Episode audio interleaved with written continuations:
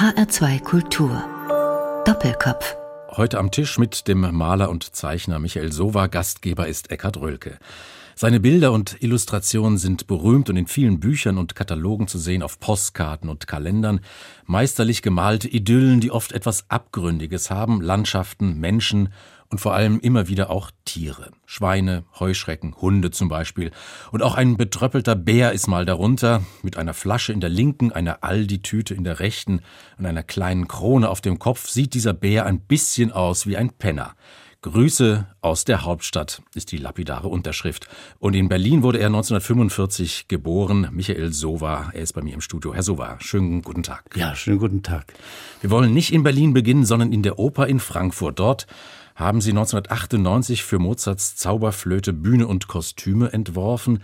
Die Tiere, die sie bislang gemalt hatten, die haben sich ja plötzlich bewegt. Sie haben ihnen gewissermaßen Leben eingehaucht.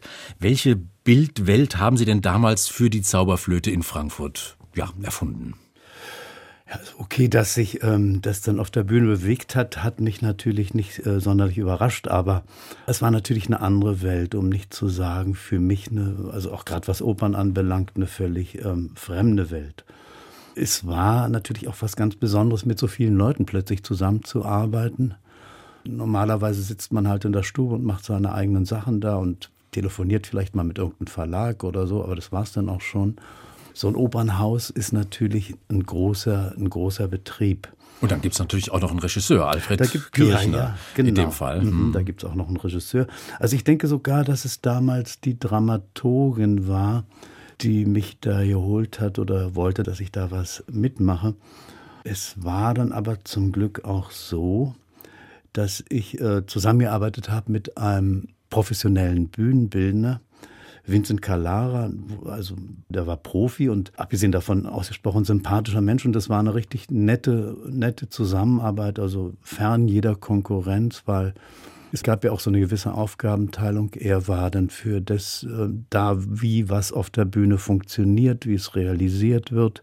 Ich hatte ja null Ahnung, was da, was man da alles machen kann. Und ich halt eben mehr dafür, wie es vielleicht aussehen könnte oder ja, was man da so mit ins Spiel bringt. Und na gut, und weil Sie die Tiere angesprochen haben, das war dann auch so ein Einfall, dass man mal nicht mit der Königsklasse beginnt auf der Bühne, sondern ähm, vielleicht mit Tieren, die normalerweise nicht so im Licht stehen. Ich weiß es nicht mehr genau, ob sogar eine Spinne dabei war. Also es gibt auch diesen Auftritt von Tamino, er bläst in seine Flöte und dann kommen diese Tiere da langsam aus dem Off heraus. Ne? Und oft sieht man da wirklich, sieht man Löwe, Giraffe, Tiger, und bei uns war es dann eben Schmetterling, Wespe, Schmetterling. Und Hase, habe ich gelesen. Hase kam und auch, Hase hat, Hase hat was serviert. Ja, eine Spinne musste halt auch dabei sein. Es war auch so nett, in dieser Werkstatt haben vor allem also ausschließlich Frauen gearbeitet. Also die, die Kostüme, die Kostüme waren ja dann für Kinder gemacht, ne? weil, weil also Kinder, die sind dann in diese Kostüme da geschlüpft und die haben das wirklich toll gemacht. Also das war eine der Werkstätten. Ähm, es gab auch welche, da musste man manchmal so ein bisschen ja so ein bisschen schieben und anstoßen und ähm, mhm. mal gucken, dass da irgendwas mal zustande kommt. Haben Sie denn das Bühnenbild vorweg gemalt gewissermaßen und dann haben das die Maler des Theaters umgesetzt oder haben Sie da selber mit Hand angelegt? Ja, ich musste am Ende, weil dazu muss man ja sagen, das Bühnenbild, was ich natürlich nicht alleine, weil das war ja alles in Zusammenarbeit mit Regisseur, Dramaturgen und so, so weiter. Das war, wenn man so will, 19. Jahrhundert, ja, große Blick in die Landschaften, schöne, irgendwie, also nach meinem Geschmack schöne Räume und so. Das hat mir auch richtig Spaß gemacht, weil das ja auch was ist, was mit meiner Malerei zu tun hat. Und ich kann mich erinnern, der Intendant sagte am Beginn, ähm, na, er sieht schon, da werden wir wohl Maler ähm, aus äh, Polen und Russland holen müssen. So Theatermaler. Das, ja, Theatermaler, die das können, also die sozusagen solche Landschaftsstücke da, so eine Prospekte noch dahin zaubern können und naja, am Ende hat es dann wohl doch an der, hat's am Geld gefehlt. Also die kamen dann nicht. Da mussten die Bühnenmaler, die am Haus beschäftigt sind, ran und die hatten, muss man schon sagen, die hatten einige Schwierigkeiten, weil die haben jahrelang irgendwas halt nur angestrichen. Das war ja auch, ich glaube, die vorletzte Zauberflöte war Ruth, ich weiß nicht, Ruth Berghaus. Berghaus, Entschuldigung, ja genau. Ruth Berghaus und da war, glaube ich, alles grau. Also das war ganz fokussiert auf die Person. Das war ja so eine Zeit lang, wo man sozusagen möglichst reduziert, reduziert und konzentriert. Hat, genau. Es war ohnehin eine relativ schwere Hypothek mit der Zauberflöte. Also gerade was die Frankfurter Oper anbelangt, die vorletzte oder glaube ich die letzte davor war ja, die sah eigentlich, ähm, ich habe dann noch Teile von diesen Bühnensachen gesehen, das sah ein bisschen aus wie eine Schulaufführung. Dann ist, glaube ich, ja auch noch irgendwann das ganze halbe Bühnenhaus abgebrannt. Ich glaube sogar auch im Zusammenhang mit der, mit der Zauberflöten, mit den Requisiten. Ich weiß es nicht mehr ganz genau, aber jedenfalls standen die unter gewissem Druck, was die Zauberflöte da anbelangt. 1998, hat es gesagt, war die Premiere dieser Zauberflöte in der Oper in Frankfurt. Und im August 2018, nach sage und schreibe 20 Jahren, wurde diese Inszenierung nochmal aufgenommen. Es war die 160. Aufführung und das bedeutet, mehr als 200.000 Menschen haben diese Produktion gesehen. Ich habe das zumindest mal versucht nachzurechnen. Von daher finde ich das ja auch toll, dass wir uns so ausführlich jetzt über diese, erstmal ja. über diese Produktion ja. unterhalten. Haben Sie eine Erklärung dafür, warum das so erfolgreich war? Pamino, Tamino? Die Wespe, der Schmetterling, Tarantel und ja, der Hase, der irgendwie ja. Kaffee serviert. Ja, genau. Na, ob es das jetzt unbedingt war, weiß ich auch nicht, aber man kann ja zunächst mal sagen, dass die Zauberflöte ein sehr populäres Stück ist. Also bei den Opern insgesamt, glaube ich, gehen die Leute ganz gerne rein. Man kann auch mit Kindern reingehen. Und dann war das eine, ja gut, das weiß ich jetzt nicht, aber es war ja mal wieder richtig was zu sehen. Also Bühnenbilder, Landbühnenbilder, Landschaften, ja allerlei, wie schon angesprochen, allerlei seltsames Tier, was normalerweise nicht, nicht auf der Bühne und vor allen Dingen nicht in diesem Stück zu sehen ist. Und der Name Michael Sowa, der zieht natürlich auch, macht neugierig. Ach, das weiß ich nicht jetzt, ob so viele Leute, hm, das, das kann ich jetzt nicht beurteilen. Aber sagen wir mal so, es war optisch, glaube ich, war im Teil schon was los. Und das macht ja dann schon einiges aus, obwohl die Kritik nachher, die war durchaus durchwachsen. Ich kann ob die Inszenierung insgesamt wirklich geglückt ist, ja, das kann ich nicht beurteilen. Ich weiß es nicht. Also die Kritik war nicht so einhellig. Nach der Premiere gab es den einen oder anderen Buchruf. Wahrscheinlich gehört es wohl dazu. Das ist so, das ist so üblich vielleicht an der Oper und ja, schwer zu sagen. Aber es ist zumindest so zum Angucken, auch wenn man sich vielleicht über die Gesamtinterpretation der streiten kann. Aber dazu kann ich eigentlich nichts sagen. Aber Sie denken gerne an die Zeit zurück, an diese Produktion. Ja, ich denke gerne zurück. An die ja. Erfahrung. Ja, Sie haben eine ganz andere Erfahrung auch gemacht, und zwar für einen Film. Ja. Ähm, wie kam es denn dazu? Sie haben ja für die wunderbare Welt der Amelie auch Bilder beigesteuert. Mhm.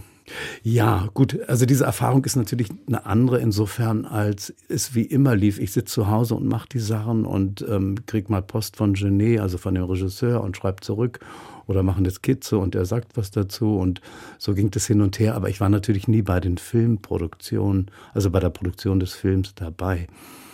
Es begann übrigens ausgesprochen lustig, weil es gab ja den Freund Michael Etter, der damals Incognito, also diesen Kartenverlag gemacht hat und ähm, wir haben zusammen dann auch ein Katalogband mit meinen Sachen gemacht, der eben, ja, der ist auch in Frankreich erschienen und Postkarten ohnehin. Und ich bekam eines Tages ein Fax von ihm. Da war ein langes Schreiben von Genet, der anfragt. Also er hat es über, weil er sonst kannte meine Adresse nicht oder so, hat es über diese Agentur gemacht, ob ich denn nicht Lust hätte, an diesem Film mitzuarbeiten. Und Ette hat ja so, Bayer, ja, der hat ja so, ich kriegte das Fax und drunter stand ganz fett geschrieben, was machen wir denn damit? Und mir war das ja schon ein Begriff, weil es gab ja Film schon Delikatessen und so. Also es gab einiges, was ich schon von ihm auch gesehen hatte und ähm, auch gut fand. Ja, ich fand es spannend dann. Und dann haben Sie ja auch wieder ein paar Tiere beigesteuert. Bilder. Ja, ja, ich bin offensichtlich, ja, ich bin eben halt der für die Tiere zuständig ist.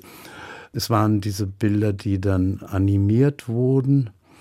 Es gibt dann auch noch ein drittes Bild, was auch animiert wurde. Da sieht man, wie die Amelie als kleines Mädchen ähm, einen Drachen verarztet, glaube ich. Also ihr Vater hat, glaube ich, mit ihr immer irgendwie sie verarztet. Jedenfalls, sie wollte auch mal jemand verarzten. Das war der Drache. Und ich weiß noch, es war schon Zeitdruck. Die Produktion rief an, wo der Drache bleibt.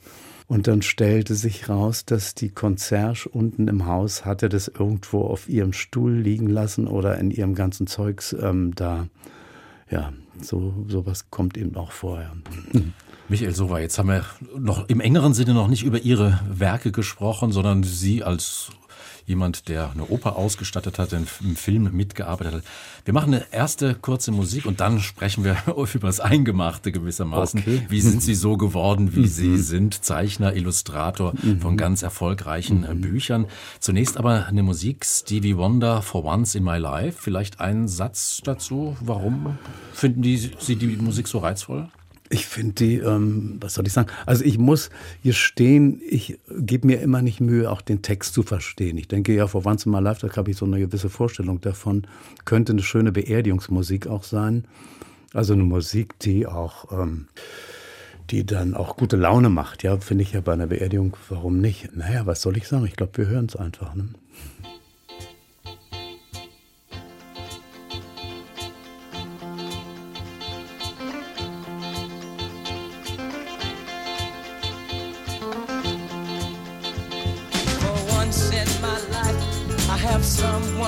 Needs me, someone I've needed so long. For once unafraid, I can go where life leads me. Somehow I know I'll be strong.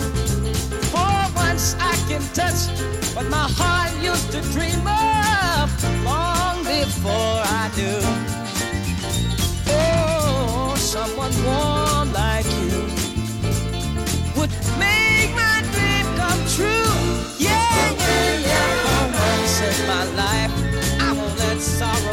sorrow hurt me. Not like it's hurt me before. H2 Kultur Doppelkopf heute mit dem Maler und Zeichner Michael Sova. Gastgeber ist Eckhard Rölke. 1968 hat Stevie Wonder diesen Hit, den wir gerade gehört haben, komponiert, For Once in My Life. Wenn ich richtig gerechnet habe, Herr Sova, dann waren Sie 1968 23 Jahre alt, 1968 in Berlin groß mhm. geworden dieses Jahr. Wie haben Sie diese Stadt damals erlebt? Naja, also 23 ist natürlich ein gutes Alter, das beste Alter, um mal auch in der Demo mitzulaufen. Man muss sagen, die Stimmung war schon sehr aufgeheizt in der Stadt. Und ähm, das war ja so, der Hintergrund ist auch ja die politische Lebensversicherung. Ähm, Westberlins waren ja immer und sozusagen, das war auch in den Köpfen der Leute, das waren halt die Amerikaner. Jetzt rennt da plötzlich eine Horde junger Leute, bärtige Männer äh, mit langen Haaren, Frauen sahen auch nicht so aus wie wahrscheinlich auch ein bisschen anders als normal, rennen durch die Straßen, rufen Ho, Ho, Ho Chi Minh oder ja, schlimmer noch USA, glaube ich, USA, SA, SS, also Hätte man, würde man heute ein bisschen differenzierter sehen, aber nun gut. Das war provokativ und der Allgemeinkonsens und vor allen Dingen eben ganz speziell auch in Berlin, man denkt nur mal an die Besuche Kennedy und so, das war natürlich, dass die Amerikaner auch eben halt in Vietnam, Vietnam. unsere Freiheit verteidigen, ja. Ob, wie, wie was da sich wirklich abspielte, hat ist ja nicht so unbedingt ähm, in die große Öffentlichkeit geraten. Und der Besuch des Schah in Besuch, Berlin, das war natürlich, wurde als Provokation empfunden. Also es wurde sozusagen, was wir dann da gemacht haben, wurde als Provokation empfunden. Die Yellow Press war voll von ähm, anrührenden Stories über Gott, ähm, das war wie ein Kaiserpaar aus dem fernen Märchenreich, da kommt Frauenthron, der, das Kaiserpaar, dann Faradiba, ne? Faradiba, glaube ich, war. Also die haben sich da überschlagen und dann ja, und dann machen wir diese schöne Sache so kaputt da, wie Abend ja, vor der Deutschen Oper. Ne? Das war ja auch der Abend, an dem Benno Ohnesorg erschossen wurde. Heißt das, dass Sie durch diese Ereignisse auch politisiert wurden? Oder waren Sie das vorweg? Nein, das war man natürlich schon vorher. Es gab die Teach-Ins und es gab ja auch aus der amerikanischen Bewegung, Bürgerrechtsbewegung und in 68 spielte sich ja ziemlich viel auch in den USA ab. Also einmal war der Vietnamkrieg, war natürlich eine ganz entscheidende, eine ganz entscheidende. Dann kam ja, der Tod von Kennedy. Es war insgesamt eine politische Umbruchszeit, also sowohl politisch als man kann ja auch sagen, durchaus auch kulturell. Das war ja die, die andere Facette von der ganzen Geschichte. Also was die Musik anbelangt, was die Mode anbelangt. Ja, und ein Faktor nicht zu vergessen natürlich die Beschäftigung mit der deutschen Vergangenheit. Es gab ja, wie soll ich sagen, es, ähm, wir waren ja auch noch jung und man musste ja langsam erst sich mal so auch da so ein bisschen sortieren. Es kamen ja dann die Fragen auch an die Elterngeneration. Mal ein bisschen den Muff von tausend Jahren. Einmal das, ja, einmal das, genau. Und was, ähm, ja, und es war ja nicht nur der Muff, es waren ja nicht nur die, ähm, die diese normalen Geschichten, die man ja alle kennt, die Frauen, die nicht arbeiten durfte, wenn der Mann nicht ja sagt, der Paragraph gegen die Homosexuellen und, und, und. Es gab ja eine ganze Reihe Dinge, die Kirche und äh, was der Teufel. Aber es gab ja auch noch die Nazis in hohen Ämtern. Das war ja vorher überhaupt kein Thema. Da kam einiges zusammen. Und dann war es so, dass insbesondere in Berlin also die Medien, vor allem die Springerpresse, eine wirklich üble Rolle gespielt haben. Die haben gehetzt und ähm, ja, so ein Gammler, Chaoten. Und das Mildeste, was einem manchmal so an der Straßenecke begegnen konnte, war, geht nach drüben. Also das war sozusagen so eine Art Standardspruch. Meint, wir, wir sind, wir, wir passen eigentlich. Wir, Einmal ja, wir Kommunist, ja, immer wir, Kommunist. Ja, wir sollen gleich in den Osten gehen, da hören wir auch hin. Und man könnte auch oft noch, noch hören, euch hat man vergessen zu vergasen. Ja, offensichtlich hatten da einige keine Probleme, äh, so ähm, einem das mal mit, mal kurz mitzugeben. Ich bin dann sogar in eine Situation geraten. Das war, als ähm, Klaus Schütz war damals regierender Bürgermeister. Da wurden die Anständigen, die ordentlichen Berliner aufgerufen, jetzt die auch, dass die auch mal auf die Straße gehen, dass endlich mal gezeigt wird, wo Berlin steht. Ich glaube, in solchen Fällen kriegt der öffentliche Dienst auch frei, dass man ähm, genug ähm, Publikum hat. Und ich kam zufällig da mit einem Freund vorbei und dachte, na, gucke ich mir mal an. Und gut, nun sah ich natürlich schon aus, ein bisschen Bart und so. Ich sah eben halt auch schon so aus. Die Leute haben ja ein relativ feines Gespür dafür. Und irgendjemand verteilte Flugblätter und der wurde sofort bedrängt. Und das war auch der Tag, als man Yacht auf einen gemacht hat, der angeblich so aussah wie Dutschke. Also da haben die jemand ähm, richtig verfolgt.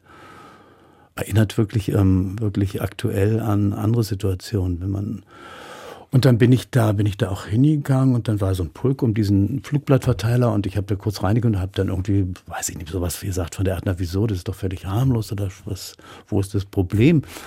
Und darauf hatten mich die Leute durch eine Gasse geprügelt. Und Frauen äh, schrien, reißt ihm die Haare aus. Ja, also ich meine, das muss man sich mal vorstellen. Ja es hat natürlich keiner gemacht, mir hat keiner die Haare ausgerissen, aber überhaupt auf so eine Idee zu kommen. Also der Hass, es war wirklich Hass da. Und der hat dann auch zu dem geführt, was nachher mit dem Anschlag auf Dutschke so endete. Einerseits war es eine schöne Zeit, man hat unglaublich viel gemacht, man hat auch viel gelernt, man hat mit allen möglichen irgendwas zusammen und andererseits war es natürlich auch eine Zeit, die stark von Konfrontation bestimmt war, also zumindest im öffentlichen Raum. Hatten Sie damals schon überlegt, auch mit Ihrer Kunst, mit dem Zeichnen, ähm, irgendwie äh, politisch zu agieren? Nee, eigentlich nicht. Zu der Zeit war ich ja noch Student, also habe an der, gut, es ist natürlich, man kann auch als Student, klar, das ist kein, aber da ist man eher zu diesen Diskussionsrunden oder zu den Teach-Ins irgendwie hingegangen und ich habe dann, aber später, Ende der 68er hat sich das, fing das ja an, zerbröselte das ja und ähm, es fing diese politischen Splittergruppen an zu entstehen. Und ich bin da, also durch einen Freund und auch durch andere, in so eine trotzkistische Gruppe geraten. Ähm, was ich auch finde im Nachhinein gar nicht mal bedauern muss, weil vieles von dem, also Trotzki war jetzt nicht irgendwie so, es war anders als der Mao-Kult. Ähm, man hat Sachen von ihm gelesen, die man durchaus,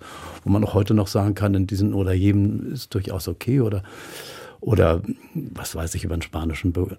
Aber das führt jetzt, glaube ich, auch alles zu weit. Mhm. Jedenfalls, da gab es natürlich auch so ein Blättchen von der Organisation. Und da habe ich in diesem Parteiblättchen habe ich natürlich dann schon so ein bisschen gezeichnet, ja, oder die Titelblätter, also war da so, ja, das, aber das war eigentlich, das hatte jetzt mit 68 dann schon fast nichts mehr zu tun. Das war ein Reflex auf die, wie soll ich sagen, ein bisschen pathetisch auf die Wiederentdeckung der Arbeiterklasse als sozusagen Subjekt im revolutionären Kampf. So dachten wir es jedenfalls damals. Michael Sora, lassen Sie uns mal über Ihre Illustrationsarbeiten sprechen. Und da kommen wir vielleicht auf einen ganz, ganz großen Erfolg, gleich natürlich von Anfang an. Der Weiße Neger Wunderbar, ein Buch, was Sie zusammen gemacht haben mit Axel Hacke das kleine Handbuch des Verhörens. Sie haben dieses Buch illustriert. Wie funktioniert denn so eine Illustration? Wissen Sie sofort, wie der weiße Neger Wumbaba aussieht, dass er sich ja wie so ein Buddha irgendwie die äh, ruhig verhält und ja, dass die, dass der Mond die Szenerie beleuchtet? Ja, also nochmal zu dieser Geschichte des Buchs. Axel Hacke hat ganz viel gesammelt, was Leute missverstanden haben, sich verhört haben. Und in dem Fall war es, glaube ich, ein kleines Mädchen. Es gibt ja dieses von Matthias Claudius, dieses schöne Lied.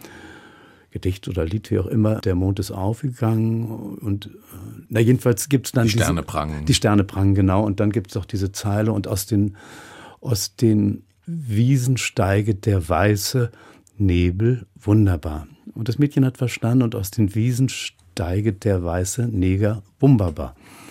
Na gut, also dann muss man eben, dann muss man eben dran an den, an den weißen Neger wunderbar. Und ähm, ich muss dazu sagen, also ganz schlimm, sozusagen mehr Klischee kann man gar nicht bringen. Da steht also so ein buddha-mäßiger weißer Neger. Also Neger insofern, man sieht, also voll, voll ins Dings gegriffen, da sieht man ein Baströckchen, Knochen im Haar. Ja, ich meine, was hätte man auch sonst machen sollen? Ja? Im Grunde genommen ist es dann der der arme Axel, der weiterhin damit leben musste, also weil das natürlich schon zu, ähm, das hat natürlich schon zu Diskussionen geführt bis in unsere Tage. Ich glaube, eine Lesung wurde sogar abgesagt. Vielleicht ist kurioserweise nochmal eine Geschichte, die völlig absurd ist. Also er hatte mal eine Lesung in Köln, war es, glaube ich, eine große Veranstaltung und vor diesem Gebäude demonstrierten Schwarze ich sage jetzt einfach schwarz. Mhm. Und wer immer das organisiert hat, weiß man auch nicht. Aber jedenfalls, sie demonstrierten da, dass er da diese Lesung mit dem Buch mit diesem Titel. Und der Veranstalter wiederum war türkischstämmig. Der, hat diese, der sagte, wenn dieses Theater jetzt nicht bald aufhört da draußen, dann holt er seine Cousins und Brüder. Was also zu dieser völlig, ja, weil Axake da, weil, der, ähm, weil das Buch so einen Titel hat und ähm, ich meine, einen harmloseren Menschen als ihn kenne ich überhaupt nicht und ähm, von Rassismus kann da null Rede sein. Elke Heidenreich, Erika oder Der verborgene Sinn des Lebens, das ist auch ein Buch, haben Sie die Illustrationen zugemacht. Ganz großer Erfolg, auch überhaupt die Zusammenarbeit mit Elke Heidenreich. Ja, sehr angenehm, sehr nette, ist ja auch eine Lebensfreude, eine lustige und ähm, nö, ich das hat mir Spaß gemacht und ich finde auch, dass Erika wirklich ein schönes Buch ist. Ja, also. In jeder Hinsicht. Ja, also, ja, schönes Buch jetzt nicht, was, nicht mal unbedingt jetzt, was die Illustration anbelangt, sondern, also wie es dann am Ende aussieht, sondern ich meine jetzt auch vor allen Dingen den Text, ja. Also, eine, also ich war wirklich so ein bisschen ergriffen, als es dann, als es dann endete. Ähm, ich finde, es ist ein, eine schöne Geschichte umso mehr Spaß macht es dann natürlich auch, wenn man die Geschichte mag, das zu illustrieren. Michael Sova, wie kommt es eigentlich, dass so viele Tiere in der Sova-Bilderwelt leben? Schweine, Hunde, Katzen, Giraffen, auch mal eine angeleinte Heuschrecke. Hatten Sie schon immer ein besonderes Interesse an Tieren oder ist das sozusagen ein Umweg? Ja, ich weiß nicht, man kann, ja, man kann vielleicht sagen Umweg. Es ist, glaube ich, auch so ein kleiner Trick, um Bedeutungsschwere zu vermeiden. Es geht eigentlich so los, dass ich damit angefangen habe, Landschaften zu malen. Nicht als klassischer Landschaftsmaler ganz und gar nicht, sondern ähm, im Grunde kann man sagen, eher als Bühnenmaler. Ich habe da gesessen und habe dann mir Landschaften zusammen arrangiert. Also da sieht man den Horizont und da vielleicht ein paar Berge und dann ein Baum links, ein Baum rechts oder ein Busch. Tut mir leid, es hat mir einfach Spaß gemacht. Das war ein bisschen Romantik, das war ein bisschen Biedermeier und ähm, also Malerei, die mir auch aus der Zeit, die ich durchaus auch mochte. Und alles andere als zeitgenössisch. Und dann konnte man natürlich da diese arrangierten Landschaften auch nicht so einfach stehen lassen. Ja, was soll das? Ja, ähm, und für mich waren Tiere das unverfänglichste Personal. Da steht, sitzt oder läuft irgendein, ja, läuft oder das sieht man ja nicht laufen, aber es huckt da irgendwo ein Tier in der Ecke und schon ist da ein bisschen Leben und man muss sich jetzt nicht riesige Gedanken machen, was ist da eigentlich los. Aber so Tiere, die, ja, aber so Tiere, die entwickeln dann so ein Eigenleben auch. Also die Schweine, zum Beispiel das Schwein, da gibt es so ein Schwein, das springt dann kopfüber ja. in so einen Tümpel hinein. Ja. Schweine insgesamt. Ja das, war, ja, das hat, ähm, gut, das hat mir auch mal den Ruf als äh, Zeit lang, ich hoffe, es ist vorbei, weiß man nicht genau, als Schweinemaler eingebracht. Ist ja auch nichts Schlimmes, warum es gab. Ist eigentlich Potter, glaube ich, ein niederländischer Maler, war als Kuhmaler berühmt und auch ähm, sehr begehrt. Es gab zwei Sachen. Das eine war ähm, dieses Bild für die Titanic, Köhlers Schwein, dieses Schwein, was da ins Wasser in den Teich springt. Das entstand, weil Peter Köhler, ein Journalist, Autor, hat einen kleinen Beitrag geschrieben über das Nacktbaden von Tieren. Und ähm, da sah man unter anderem so ein Schwein, was in, glaube ich, nicht in See, aber in irgendein Bassin irgendwie schwimmt, das äh, springt. Das macht es wohl stündlich da in den USA ähm, gegen Eintritt. Ähm, Ja, das war so ein nettes Bild. Und da die mich gefragt haben, ob ich nicht mal was für die Titanic machen würde, habe ich sozusagen das Motiv aufgegriffen und da dieses Schwein. Also das war das eine, was dann nachher später als Poster oder als Plakat dann auch relativ weit verbreitet war. Und dann passierte noch, dass der Michael Etter, von dem ich vorhin schon mal kurz gesprochen habe, also der diese Agentur hatte, der hatte konnte diesen ganzen Postkartenverlag nur aufbauen, weil er gleichzeitig immer noch seine Werbeagentur hat. Damit hat er also sein Geld verdient und weil das braucht, das so eine ganze Geschichte braucht er erstmal Anlauf. Der hat mich dann gebeten, der hatte, der hatte einen Kunden, Borland, glaube ich, das war ein amerikanischer Softwarehersteller, also das war in den acht, Mitte der 80er Jahre oder Ende der 80er, also relativ früh.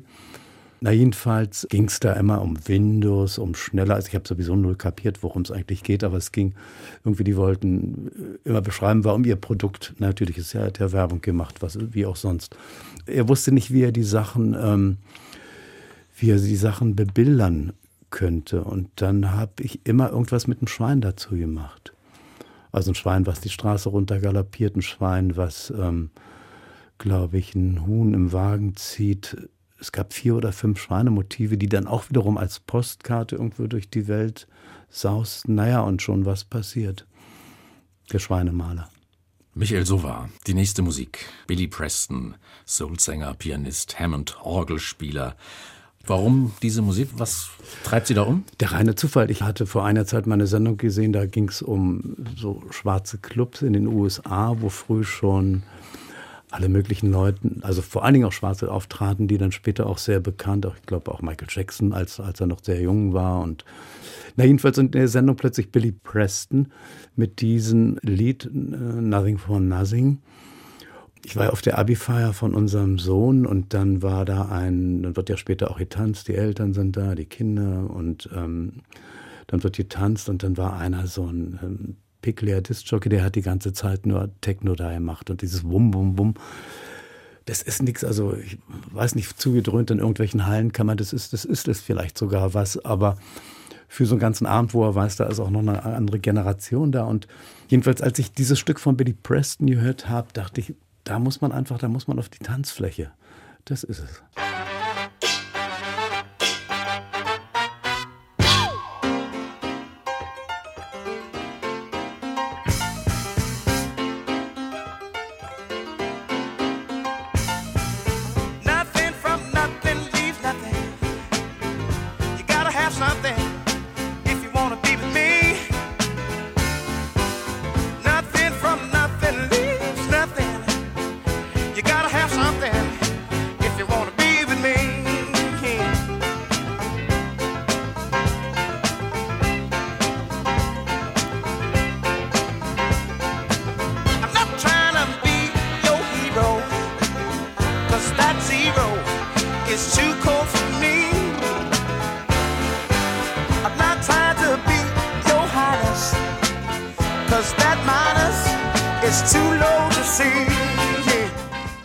H2 Kultur Doppelkopf heute mit Michael Sova, Maler, Zeichner, Illustrator, Gastgeber ist Eckhard Rölke.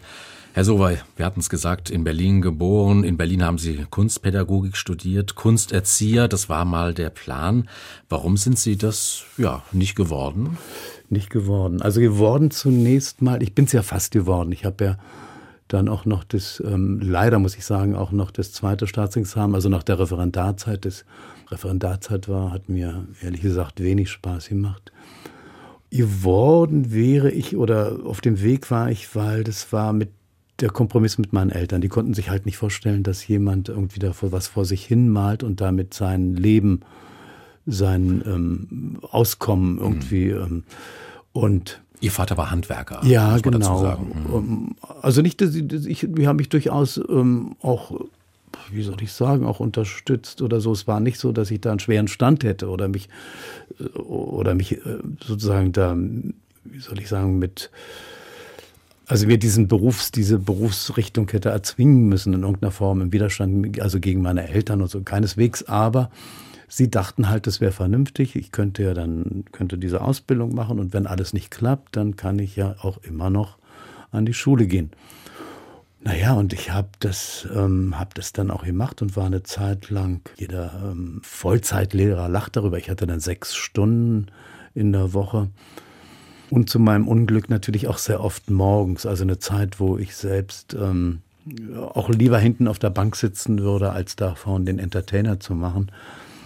Zur gleichen Zeit war es dann aber auch so, dass ich merkte, also ich habe dann immer gerne auch meine Sachen gemacht. Wenn ich am nächsten Morgen zur Schule musste, dachte ich, ach, wie blöd, ich würde so gerne jetzt noch weitermachen, aber ich muss ja, muss mich auch vorbereiten.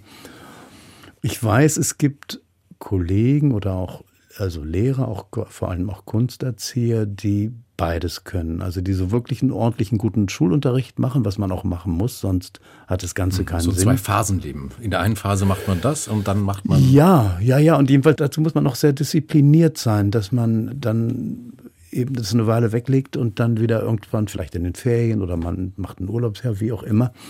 Das hätte ich nicht hinbekommen. Außerdem der Reiz, nicht morgens aufstehen zu müssen, war schon ziemlich, war schon ziemlich groß. Und ich hatte ja auch das, das Gefühl relativ früh, dass das eigentlich klappen könnte. Und dann ist es dann, ja, hat sich dann im Teil Hat sich herausgestellt, dass es klappt. Ja. Sehr gut klappt. Mhm. Ja, auch, ja, ja, doch. Mhm. Jetzt gibt es manche Arbeiten, die sind Auftragsarbeiten, davon hatten Sie erzählt, Herr Sova, auch. Ähm, dann gibt es aber auch freie Arbeiten. Was macht da den Unterschied aus? Ist es der Zeitdruck? Ist es die Deadline, die da lastet, Im, die im da Grunde, drückt? Ja, im Grunde genommen ist es, ist es das. Und das ist ja auch manchmal gar nicht so schlecht. Bei den freien Arbeiten ist es so, man fängt hier mal was an, da was an, stellt es wieder in die Ecke, macht dann mal irgendwann weiter und denkt, na, eines Tages wird es vielleicht noch mal was werden.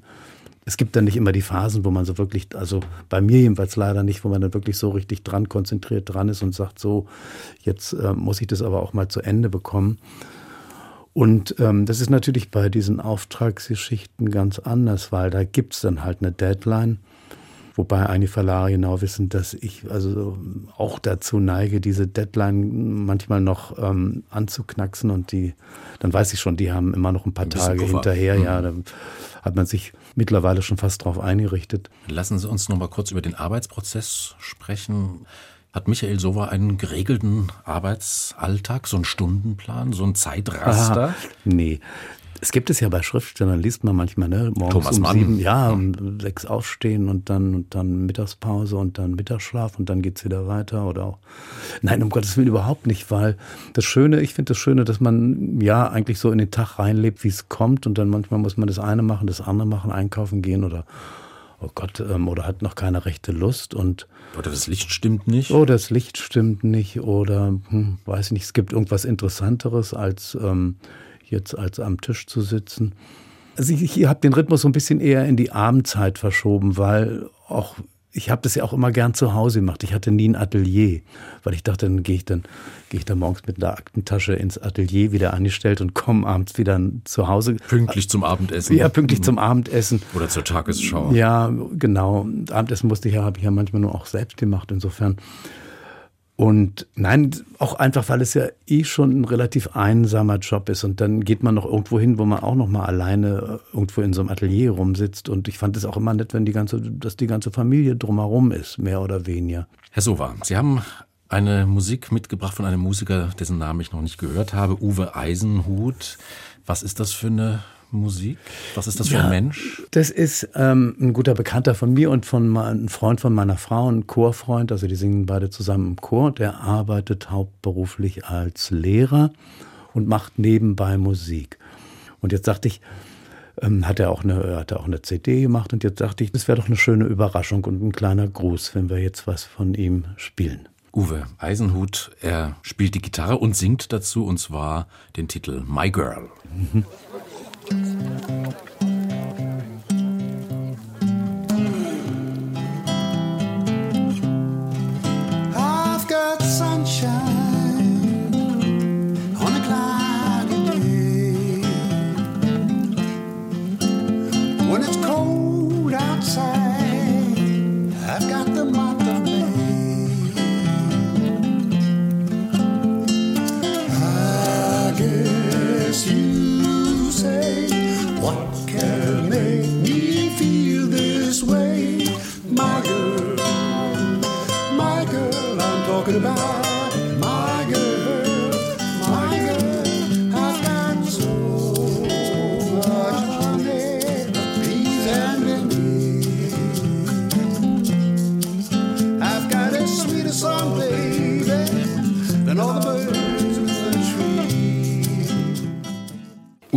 Eisenhut und der Titel My Girl. Der Doppelkopf in HR2 Kultur heute mit dem Maler und Zeichner Michael Sova. Gastgeber ist Eckhard Röhlke. Herr Sova, vorhin hatten Sie das Stichwort Titanic schon einmal ganz kurz erwähnt. Die Zusammenarbeit mit dem Satiremagazin. Mhm. Wie kam es zu dieser Zusammenarbeit? Es lief über einen Umweg, weil ähm, ich habe ja damals relativ viel Werbung gemacht, also ähm, so Kampagnenwerbung für die hier in Berlin für die AL. Die alternative Liste. Alternative Liste, also die sozusagen die späteren dann, äh, oder nicht später, sondern auch zu den Grünen gehörten, mhm. ja, genau. Also es ging auch darüber hinaus, auch für Bundestagswahlkämpfe und Landtagswahlkämpfe. Also so, dass ich irgendwie, das lief, war eine, ging fast über zehn Jahre, dass ich dann fast schon sozusagen der Hausgrafiker bei den Grünen, dass ich eigentlich, also nicht aus politischen Gründen, aber weil ich da jetzt nicht irgendwie endlos ähm, Gut, und es gibt ja auch andere, es gibt jüngere Leute und ähm, können ja auch noch an, ich muss ja oder nicht ewig da weitermachen. Jedenfalls gab es so eine große ähm, Plakatserie, das haben wir in den U-Bahnen, also wir haben gemietet diese großen Stellflächen, die hinten an der U-Bahn an der Wand hängen, ne, das ist meistens wohl Reklameflächen oder irgendwelche Informationsgeschichten. Das kann man mieten und haben dann, haben da alles Mögliche drauf, also so, ja, so, ja, manches war so ein bisschen dilettantisch auch und ich weiß auch nicht, ob die Leute, die morgens auf dem Bahnsteig standen, froh waren, wenn sie da so einen Atomblitz sahen und die ähm, Bedrohung Atomkrieg. Gut, kann man geteilter Meinung sein, ob das jetzt so förderlich war. Aber wir haben auch, glaube ich, viele lustige Sachen gemacht. Lustig und eben auch zum Teil auf, natürlich auf alle möglichen Probleme ansprechend. Und daraus wurde dann ein Buch gemacht, das hieß Buntes aus der Unterwelt. Und das wiederum bekam Robert Gernhardt in die Hände. Und der hat es dann durchgeblättert und fiel ihm das eine oder das andere auf. Und dann hat er nach und dann hat er das, das von überwiegend dann auch von mir war und hat ähm, einen ganz netten kleinen Leserbrief, also die Titanic hat ja Leserbriefe immer mhm. an sich selbst geschrieben, einen kleinen Leserbrief geschrieben, ähm, dass ich mich nur, Gott, ja, es war einfach sehr nett und und sagte mir dann später, dass dafür, also sozusagen als Gegenleistung für seinen netten Leserbrief, dass ich doch da mal ab und zu was für die Titanic machen sollte. Und so ist es dann auch gekommen. Michael Sova, große Erfolge. Ich hatte es gesagt, als Illustrator mit ihren Postkarten, mit den Bildern, die ja ganze Sammlergemeinden begeistern, immer wenn sie etwas gemalt haben. Ganz großen Erfolg haben sie auch nicht nur in Deutschland, sondern auch in Japan. Ich habe gelesen, dass zu einer Ausstellung mit Werken von Ihnen in einer Woche 70.000 Besucherinnen, Besucher gekommen sind. Haben Sie eine Erklärung dafür, warum gerade Japaner so begeistert sind? Welchen Nerv treffen Sie denn da? Wenn ich das wüsste, aber vielleicht nochmal zu dieser Ausstellung mit den 70.000 hört sich bombastisch an, ist aber am Ende dann doch nicht so, weil das Ganze spielte sich ab in einem großen Kaufhaus, zwar schon sehr prominenten Kaufhaus in der Ginza, das ist ja diese große Einkaufsstraße in Tokio. Und in einer Etage, ich glaube, da drüber war, ähm, war der Kleintierzoo, die eine Etage höher, Passt. drunter war, ja, genau. Aber die haben eine, die, die haben das auch sehr schön gemacht. Die haben eine halbe Etage praktisch nur für die sehr schön wendig und wirklich, eine, muss man wirklich sagen, eine schöne Ausstellung gemacht. Und dann ist es natürlich klar, die Leute, die ins Kaufhaus gehen, Teil von denen, die normalerweise jetzt nicht extra zu einer Ausstellung hingehen würden, die gucken dann eben halt mal rein. Und so, denke ich, sind diese Zahlen zusammengekommen. Das andere, Ihre Frage, was da, was ich da für einen Nerv treffe, ich muss ehrlich sagen, ich weiß es selbst nicht genau. Ähm, ein Japaner hat versucht, mir mal eine Erklärung zu geben. Das eine war, glaube ich, es hätte irgendwas mit Buddhismus zu tun. Also ich verstehe davon eigentlich, ich verstehe davon wenig. Ich weiß das nicht. Ist die Ruhe, die die Bilder ausstrahlen. Ja, vielleicht ist ja die Ruhe oder so eine Art Harmonie, Harmonie zwischen Tier, Mensch, Natur. Vielleicht irgendwie das, ähm, also denke ich mal, das könnte vielleicht ein bisschen was, könnte was mit Buddhismus zu tun haben. Ganz klar, es war es mir jetzt nicht. Und das andere, was mich ja fast schon ein bisschen irritiert hat. Er sagte das, ich wäre auch nie auf die Idee gekommen, dass diese Bilder für viele Frauen in Japan Trost darstellen. Ja, denkt man hoch, was ist, was ist denn, was ist da los? Vielleicht muss man dazu sagen, dass Japan zumindest vom Berufsleben her sehr männlich dominiert ist. Also Frauen, die jetzt nicht berufstätig sind, die zu Hause sind, die vielleicht auch auf ihren Mann warten müssen, lange warten, weil der Mann nach der Arbeit geht es dann mit dem Chef nochmal irgendwo hin zum Trinken in die Karaoke-Bar oder in, ja, ja, also es wird dann immer sehr spät und es wird auch, fließt auch ziemlich viel Alkohol. Es kann sein, ja, ich will das jetzt auch gar nicht, dass es eben sehr viele Frauen gibt. Warum jetzt meine Bilder da? Na gut, ich meine, die Bilder sind ja auch, sagen wir mal, sind ja in der Regel auch nicht anstrengend anzugucken sondern haben ja vielleicht mitunter auch ein bisschen was Beruhigendes, ich weiß es nicht. Vertiefen tut man sich gerne natürlich. Also ja, man vielleicht, kann ja. da schon das Auge verweilen ja, lassen. Ja. Auch bei der, auch bei der Signierstunde habe ich ähm, bei den, also ich hatte öfter mal eine Signierstunde auch und es waren fast ausschließlich Frauen und die wenigen In, Männer. in Japan. In Japan, ja. Und die, also viel auch junge Leute, was, was mir auch gut gefallen hat. Und die wenigen ähm, Männer, die da waren, also haben mir einen Gruß von ihrer Frau bestellt. Ähm, also, ja, was weiß ich. Ein schönes Phänomen. Mhm. Ja, eigentlich schon, ne? Kann man sich doch, ja, finde ich auch. Über ein Thema haben wir noch gar nicht gesprochen, über Farben, welche Bedeutung die Farben haben. Ein bisschen über Licht haben wir vorhin gesprochen. Mhm. Aber einfach nochmal zum Schluss, die Nacht, die Farbe, die naheliegende Frage, träumen Sie in Farbe? Mhm. Kann ich, weiß ich nicht. Weiß ich nicht. Also vor einer Zeit habe ich von einer Frau mit einem blauen Kleid geträumt. Aber war der Traum nur so, wie ich das jetzt hier sage, eine Frau mit einem blauen Kleid, oder habe ich wirklich was Blaues gesehen? Kann ich überhaupt nicht, kann ich nicht sagen. Müssen Sie nächstes Mal drauf achten. Ja, wahrscheinlich. Ähm, also ich habe früher, als Kind weiß ich noch ganz vage, habe ich Albträume gehabt, dass ich um lauter so Lichterketten ganz viel Buntes äh, in meinem Kopf rumkreist oder vor meinen Augen. Kaleidoskopartig. Ja, so wie als wäre ein Kaleidoskop explodiert und das schießt ein. Ich weiß nicht, was da. Also das war für mich, das war absolut beängstigend und ähm, man könnte meinen, meine Eltern hätten mir LSD ins Essen gegeben, aber das wird wahrscheinlich doch nicht damals der Fall gewesen sein. Eine letzte Musik zum Ausklang. Amy Mann, Nothing is Good Enough. Einen Satz dazu. Och, ähm, kann ich, ich mag das, ich mag die Musik von, ich mag ihre Art zu singen, ich mag die Musik, ähm, ja. Mehr muss man nicht dazu sagen. Nö. Nö. H2 Kultur Doppelkopf. Heute mit dem Maler und Zeichner Michael Sova, Gastgeber war Eckhard Rölke und zum Ausklang hören wir jetzt diese Musik Nothing is Good Enough von Amy Mann. Michael Sova, herzlichen Dank. Ja, ich danke Ihnen auch. Once upon a time is how it always goes, but I'll make it brief. What was started out with such excitement, now I'd gladly end with